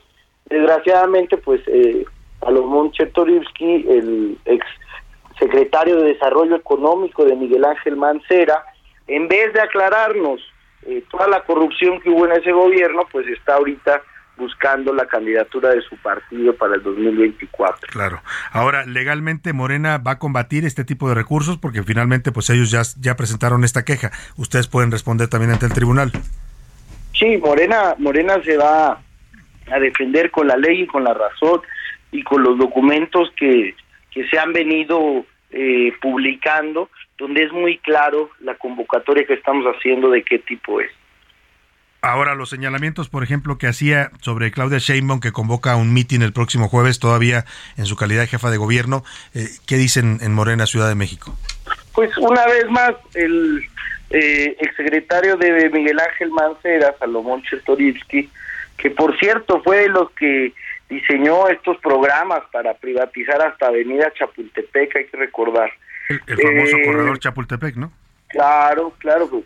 Eh, hay que este encuentro que se hace el día de mañana es un evento eh, oficial todavía, es un evento en su último día como jefa de gobierno, donde ella pues rendirá un informe a la ciudadanía, es un encuentro con la ciudadanía para rendir un informe por lo logrado en estos casi cinco años de gobierno, que son muchos logros a la vista, no por nada, hoy eh, un diario de circulación nacional eh, publica que Claudia Sheinbaum tiene una aprobación mayor al 63% en la Ciudad de México. Sí, sí, sí, se publicó hoy la encuesta con los niveles todavía de aprobación con los que deja el gobierno Claudia Sheinbaum. Muy alto. Alto, sí. A Sebastián Ramírez le agradecemos mucho, lamentablemente el tiempo nos está apretando, pero ah, ahí está es- es el derecho de réplica que nos ha pedido. Muchas gracias, Fernando. A usted, un gusto saludarlo. Sebastián Ramírez es dirigente de Morena aquí en la Ciudad de México. Nos vamos a la pausa con música. Esto se llama Escuela de Calor y es una gran canción de Radio Futura para todos los que venimos del rock en español de los ochentas.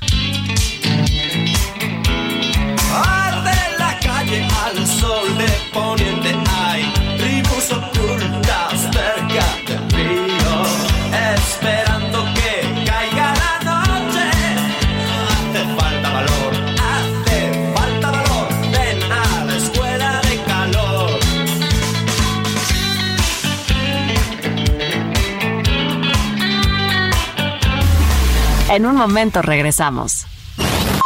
Ya estamos de vuelta en A la Una con Salvador García Soto. Tu compañía diaria al mediodía. En Sinaloa, las altas temperaturas que van de 42 a 45 grados y una sensación térmica de 48 motivaron a la Secretaría de Educación Pública y Cultura a recortar el calendario escolar en los 6.343 planteles de educación básica. El último día de actividades escolares será el 29 de junio de 2023, aunque los administrativos y docentes continuarán laborando hasta el 26 de julio.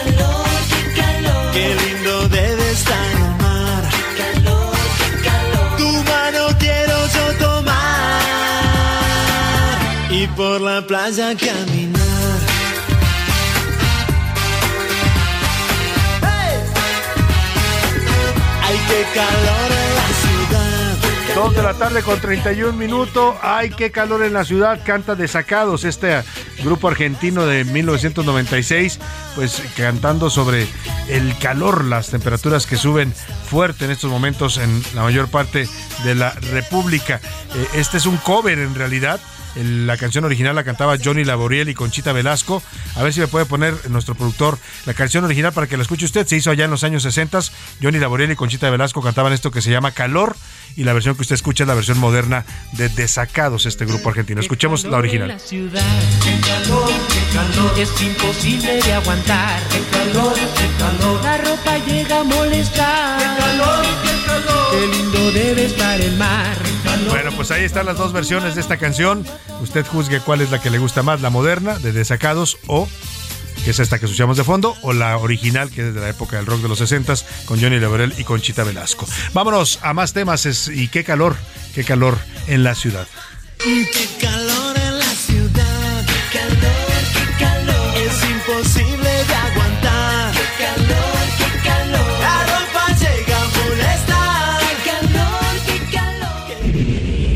A la una. Con Salvador García Soto.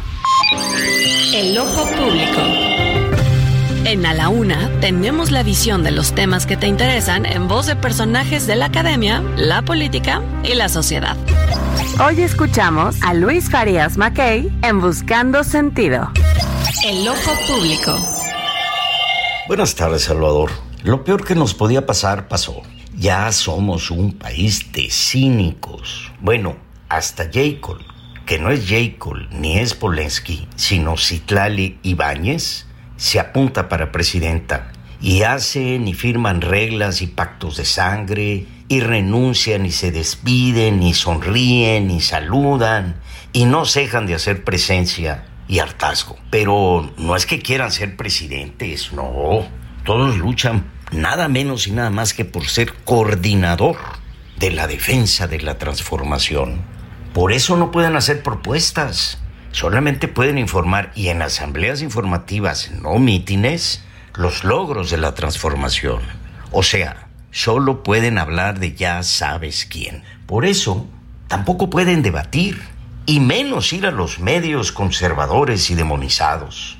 Y el colmo es que el más grande y contumaz delincuente electoral en la historia nacional cita en su palacio al INE para acordar que éste se porte bien en la elección. Solo le faltó que los consejeros electorales firmaran ante él un pacto de hacer la voluntad del palacio.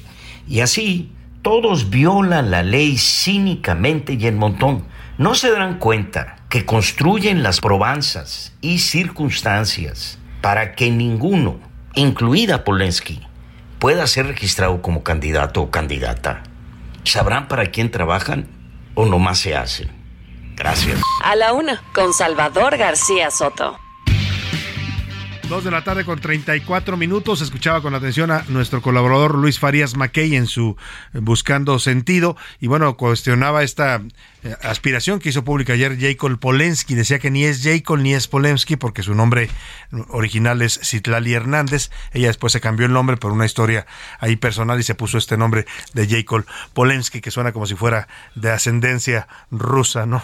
Y, eh, así más o menos explicó en respuesta a lo que decía Luis Farías Mackey, que pues son son aspiraciones nada más para hacer ruido. Esto fue lo que explica Jacob Polensky. Quiero participar en este trabajo para participar por la encuesta para lograr el cargo de coordinador de defensa de la transformación. Que quede claro, es defensa de la transformación. Yo soy fundadora de Morena. He luchado y caminado al lado del presidente Andrés Manuel López Obrador por mucho tiempo. Pues ahí está Jacob Polensky, dice yo soy fundadora del movimiento de Morena, luché junto al presidente. La realidad es que hace rato pues la alejaron un poco del ánimo presidencial, después de que se vio en envuelta en escándalos de corrupción eh, cuando fue la presidenta nacional de Morena. Vamos a otro tema, oiga, si usted se mueve en la zona del circuito exterior mexiquense, imagínese con este calor, imagínese que usted está acaloradísimo como la- muchos de los que nos escuchan en este momento y no tiene agua no se le quitan el servicio de agua. Bueno, pues eso es lo que está provocando en estos momentos que vecinos de Catepec estén tomando, llevan ya seis horas bloqueando el circuito exterior mexiquense, que es un, un anillo que le da la vuelta a la Ciudad de México y al, y al Estado de México, conecta ambas, ambas entidades, pero eh, tiene seis horas bloqueado porque los vecinos dicen que las autoridades de los tres niveles no les han dado agua. Tienen meses sin agua en esa zona de Catepec y por eso están bloqueando esta vía. Vamos contigo, José Ríos, allá en el Estado de México. Cuéntanos de este caos que se está generando por este bloqueo ya tan largo. Buenas tardes. ¿Qué tal, Salvador? Buenas tardes, te saludo con gusto a ti y a quienes nos escuchan por el Heraldo Radio. Pues sí, como bien comentas, ya suman seis horas en que habitantes de la colonia Polígono sección 1 y 2 del municipio de Catepec mantienen bloqueada de manera intermitente el circuito exterior mexiquense, esto a la altura del kilómetro 44. Los manifestantes están impidiendo que los vehículos particulares y de carga que eh, no, no transiten hacia el río de los Remedios y la zona de Zumpango eh, en, este, en esta autopista que, como bien comentas, es muy importante para la vialidad de la región. Y es que es una situación muy relevante, Salvador, porque digamos que en la Ciudad de México ahorita se encuentra en unos 25, 26 grados, pues bueno, en la región de Catepec, como es una zona mucho más árida, estamos a 30 grados centígrados, el calor es mucho más insoportable y pues bueno, la queja de los vecinos es que no se realiza el abasto, no directo de, agua, porque esta región siempre mantiene problemas, sino que se den pipas de abasto para que tengan el servicio de líquido de manera pues como se debe de hacer en esta en esta región de Catepec. Hasta el momento pues el ayuntamiento tiene planteado una conversación, comparte con estos de estos vecinos colectivos eh, a lo largo de esta tarde, pero hasta el momento todavía no se tiene alguna respuesta de ello. Así que pues bueno, vamos a seguir al pendiente. Hasta el momento pues nada más advertir a los automovilistas que tomen previsiones para evitar el paso por esta zona. Sin duda alguna. Y bueno, pues a los vecinos de esta colonia del polígono ahí en eh, Catepec, pues ánimo, la verdad que los entiendo, porque imagínese usted enfrentar esta ola de calor sin una gota de agua. Debe ser algo terrible lo que han estado viviendo en estos últimos meses. Vamos a otro tema rápidamente. La jefa de gobierno de la Ciudad de México, Claudia Sheinbaum, que ya está prácticamente despidiéndose del cargo en estos días, eh, hoy dio su informe de seguridad 2019-2023. Estuvo acompañada del secretario de Seguridad Ciudadana, Omar García Harfuch, y dijo que bajaron los delitos de alto impacto en la capital de la República si se comparan los meses de enero a mayo de 2019 y de enero a mayo de este año 2023. Para la jefa de gobierno, en sus estadísticas, la ciudad eh, tuvo una reducción de 58% en la comisión de delitos de alto impacto en general. Dice que por eso ella se va tranquila del cargo. que me voy tranquila, porque se queda un gran equipo, en particular el equipo de seguridad y justicia. Se queda un gran secretario de seguridad ciudadana, a quien agradezco eternamente el trabajo que ha desempeñado al frente de esta gran secretaría. Estoy segura que todo el cuerpo de la policía se lo agradece también. Omar es un hombre valiente, honesto, de convicción Bueno, pues ahí está lo que dice Claudia Sheinbaum en este informe de seguridad. Le decía que la acompañó Omar García Garfuch. De hecho, ella lo destaca ahí. Dice, se queda un gran secretario de Seguridad Ciudadana. Hace un rato le decía que Omar García Garfuch aparece también en la terna que presentó ya la jefa de gobierno al Congreso de la Ciudad de México para elegir un nuevo jefe de gobierno sustituto. Aparece él, aparece la secretaria de Finanzas Lucelena González y aparece también el, secretario de gobierno Martí Batres. Lo que nos dicen las fuentes de ahí del Congreso es que la votación pues, ya se hicieron, se hicieron mediciones internas y podría favorecer o va a favorecer, nos dicen, a Martí Batres, pero bueno, es, es, es destacable que aparezca en la terna García Harfuch, que también habló en este informe de seguridad. Se desarticularon 251 células criminales y hemos detenido a 2.217 presuntos delincuentes de grupos delictivos generadores de violencia en la Ciudad de México. Con el apoyo de la Secretaría de la Defensa Nacional, de la Secretaría de Marina, del Centro Nacional de Inteligencia y Guardia Nacional, han sido efectuados más de 120 operativos de alto impacto dentro y fuera de la Ciudad de México en contra de grupos generadores de violencia. Bueno, pues ahí está lo que informaron tanto la jefa de gobierno como el secretario de seguridad sobre pues su recuento de estos cinco años del gobierno de Claudia Sheinbaum en materia de seguridad. Oiga, hablando de otros temas y también tiene que ver con la seguridad, pero este es el concepto de ciberseguridad. Hoy muchos no entendíamos qué es eso, pero hoy sabemos que lo necesitamos, que necesitamos eh, que nuestras autoridades cuiden la ciberseguridad, no solo del gobierno, de sus eh, eh, servidores eh, que utilizan para guardar, almacenar datos. Ya vimos lo que le pasó a la Sedena Con el hackeo de las guacamayas, toda la información delicada de seguridad nacional que se filtró. Nos pasa a todos nosotros cuando usted usa internet, cuando hace compras en línea, cuando recibe llamadas telefónicas que le pueden robar sus datos y a partir de eso pues ya no le cuento lo que le pasa a muchos, les vacían las tarjetas, les vacían las cuentas, eh, usurpan su identidad. Le estoy contando todo esto porque es el contexto que dio pie a una iniciativa que fue presentada en la Cámara de Diputados para legislar eh, y crear la Ley Federal de Ciberseguridad que incluye la creación de una agencia nacional en materia de ciberseguridad. Para hablar de esta iniciativa y del tema en general de ciberseguridad que está impulsando desde la Cámara de Diputados, saludo al diputado del Partido Verde Ecologista Javier López Casarín, que preside justamente la Comisión de Ciencia, Tecnología e Innovación en la Cámara de Diputados y también es dirigente nacional de Plataforma Verde. ¿Cómo está, diputado? Un gusto saludarlo. Buenas tardes. El gusto es todo mío, Salvador, saludarte a ti, a tu auditorio. Por fin se nos hace esta conversación que habíamos venido posponiendo por distintas razones, pero tenemos mucho interés en platicar con usted este tema que decía yo hoy. Hoy es una prioridad el tema de la ciberseguridad para todos en este país. Claro, qué bueno que lo tocas y te estaba escuchando y efectivamente, primero yo iré abonando conceptos que mencionaste. Un tema visto desde la óptica de gobierno es que debe de ser considerado seguridad nacional y por eso es que decidimos entablar estas mesas de trabajo permanente que duraron más de 15 meses y que dieron pie a dos entregables al día de hoy. El primero es esta iniciativa de ley federal de ciberseguridad y el segundo, un, un libro que presentamos la semana pasada de estudio comparado de ciberseguridad, lo presentamos en la Cámara. Entonces, ¿cuál es la relevancia de esto? Bueno, tenemos que generar conciencia porque es un tema que debe de emanar desde la sociedad. Es un tema que debe de ser abordado en las mesas de las familias, en los comedores, en los amigos, en las universidades y escuelas, porque es un tema que es eh, responsabilidad de todos. Si bien por parte del gobierno, por parte, en este caso, del Poder Legislativo, estamos trabajando en una legislación, esta legislación hará que el gobierno pueda actuar en diferentes formas. Primero, tipificar los delitos. Y para esto, la, la, ley que estamos señalando, eh, en, en uno de sus títulos, justamente habla de los delitos cibernéticos, podernos referir como cuáles. De ahí hablar de las infracciones y sanciones, la cultura y la educación, por supuesto, de la prestación de servicios, su infraestructura digital y telecomunicaciones, por mencionar algunos. Y uno de los más importantes, la distribución de competencias. ¿Esto por qué lo menciono? Porque es, es como está estructurada esta iniciativa y que, por cierto, de la cual también la Secretaría de Seguridad comandada por Omar Harfush, también participó en estas mesas, porque fue una mesa pública y una mesa privada, y en la pública lo que hicimos es de, de los tres niveles de, de, gobierno y por supuesto partiendo con eh, el apoyo y la presencia del, del gabinete, la misma oficina uh -huh. de la presidencia participó en, en estas mesas. Entonces, eh, hablar de la, de la ciberdelincuencia, si la pusiéramos en números, estaremos hablando de la tercera economía del mundo. ¿Así? ¿De ese tamaño es ya?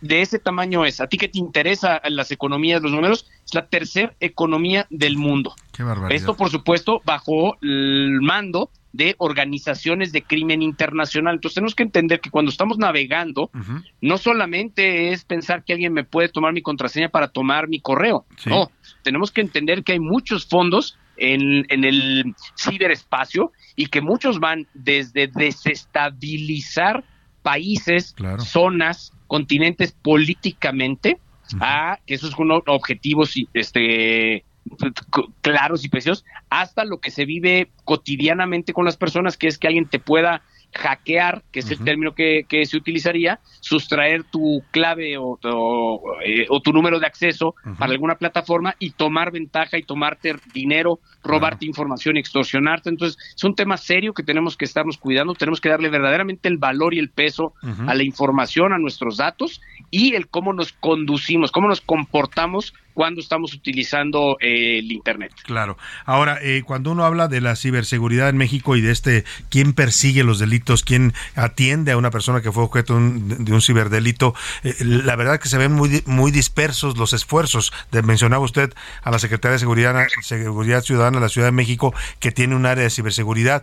Tenía antes lo que era la Policía Federal también un área de ciberseguridad. Hoy no sé si sigue existiendo, pero está como disperso. Por eso me llamó mucho la atención esta idea que propone la iniciativa que entiendo ya está en comisiones de crear una agencia nacional de seguridad, de ciberseguridad. Bueno, bueno ahorita te comento que actualmente el área responsable radica en la Guardia Nacional y hacen un gran trabajo porque pues es un trabajo constante y por supuesto las policías cibernéticas que se van generando. Entonces, una de las reflexiones que te daría es que una vez que sea aprobada esta esta ley tenemos que entender que tendrá un esfuerzo enorme donde este esfuerzo lo que está haciendo es capacitar ministerios, capacitar fiscalías, capacitar policías, elementos. ¿Por qué? Porque al tú hacer una denuncia de un ciberdelito, pues no debe o no puede ser tratado como un delito, digamos, del mundo físico, ¿no? este, Un delito del fuero común. De entrada de la ley te marca que van a ser federal.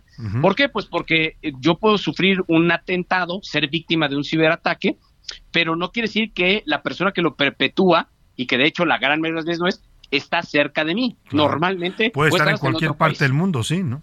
Es correcto. Entonces, ¿para qué la agencia? Platico esta historia para el porqué de la agencia.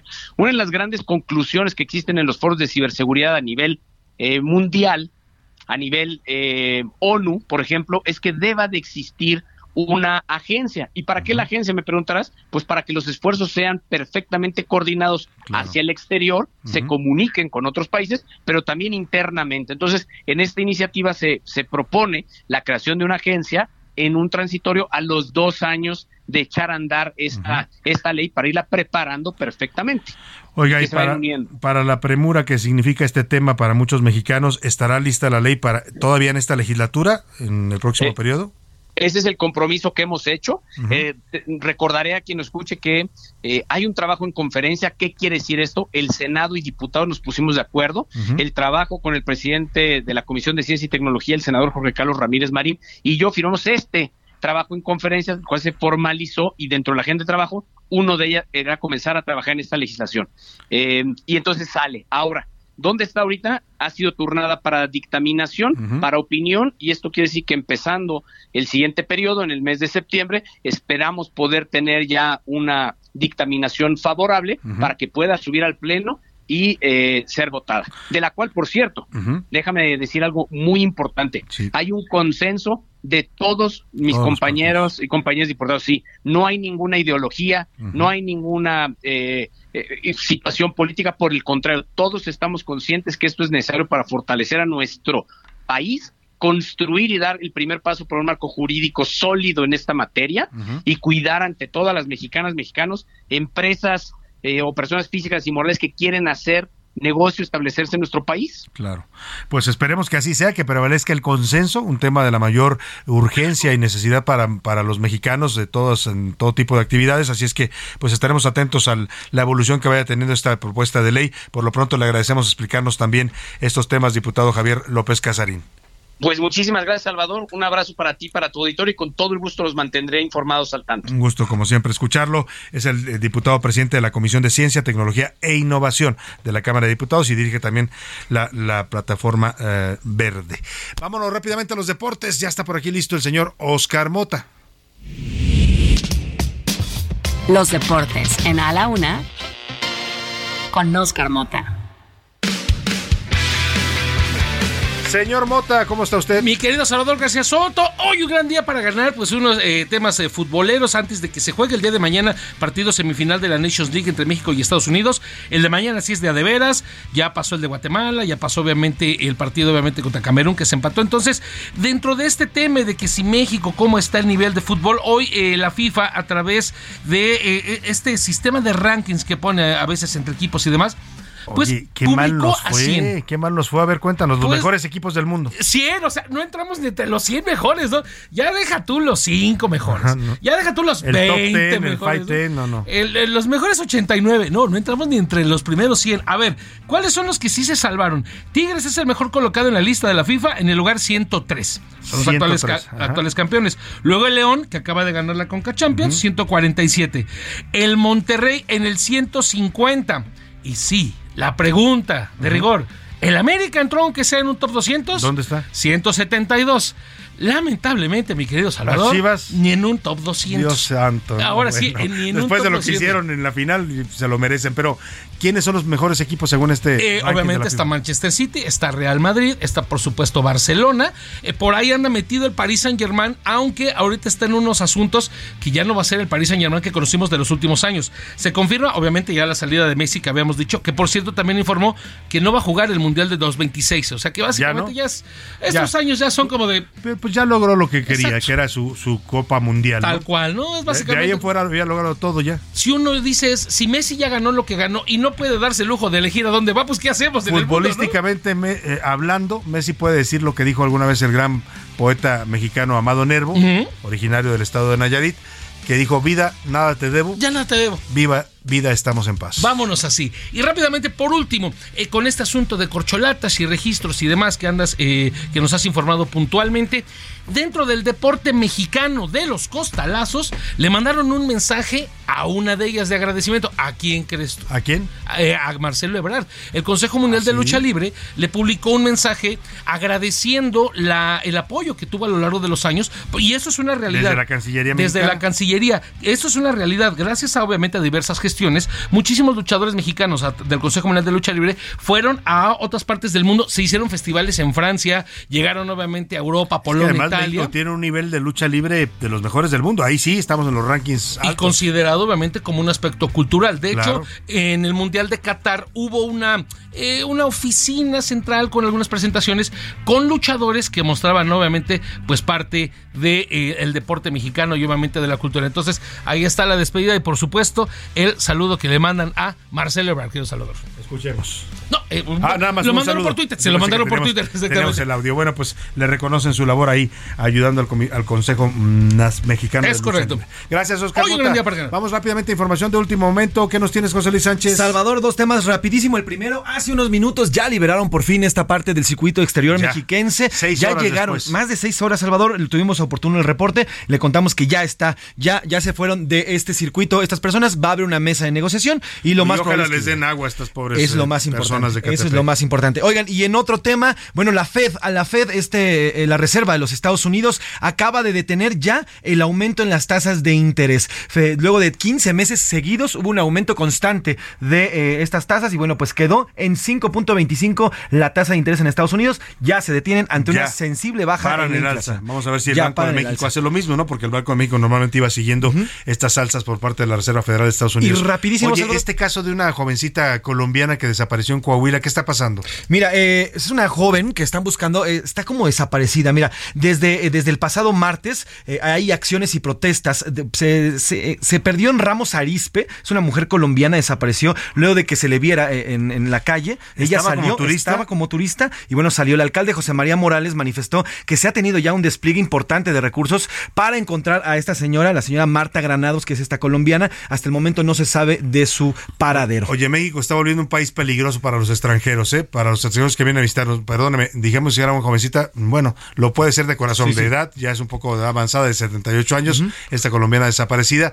Lo que sí, que decía yo, se está convirtiendo México en un país peligroso para los extranjeros que vienen a visitarnos. Eh, el caso de este inglés, ¿no? Esta Sí. pareja inglesa, tenían una casa en un municipio de Quintana Roo, los atacaron, a él lo mataron. A la, eh, a la joven la, la violaron y bueno, el caso ameritó incluso ya la intervención de la Embajada Británica en México. Así es, hasta el momento sigue las investigaciones, ya lo dijiste, el señor lo mataron y bueno, pues la señora todavía se encuentra grave en el hospital y presuntamente abusaron sexualmente de ella. Vamos a recuperar esa historia para Sí, contarle mañana a nuestro público de lo que está pasando en Quintana Roo, mientras la gobernadora ya andaba, andaba aquí turisteando en la Ciudad de México visitando al presidente López Obrador. Vámonos a despedir usted, que pase una excelente tarde, provecho, aquí lo esperamos mañana a la una. Por hoy termina a la una con Salvador García Soto. El espacio que te escucha, acompaña e informa. A la una con Salvador García Soto.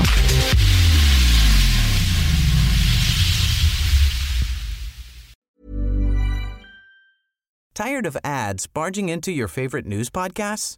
Good news. Ad-free listening is available on Amazon Music for all the music plus top podcasts included with your Prime membership.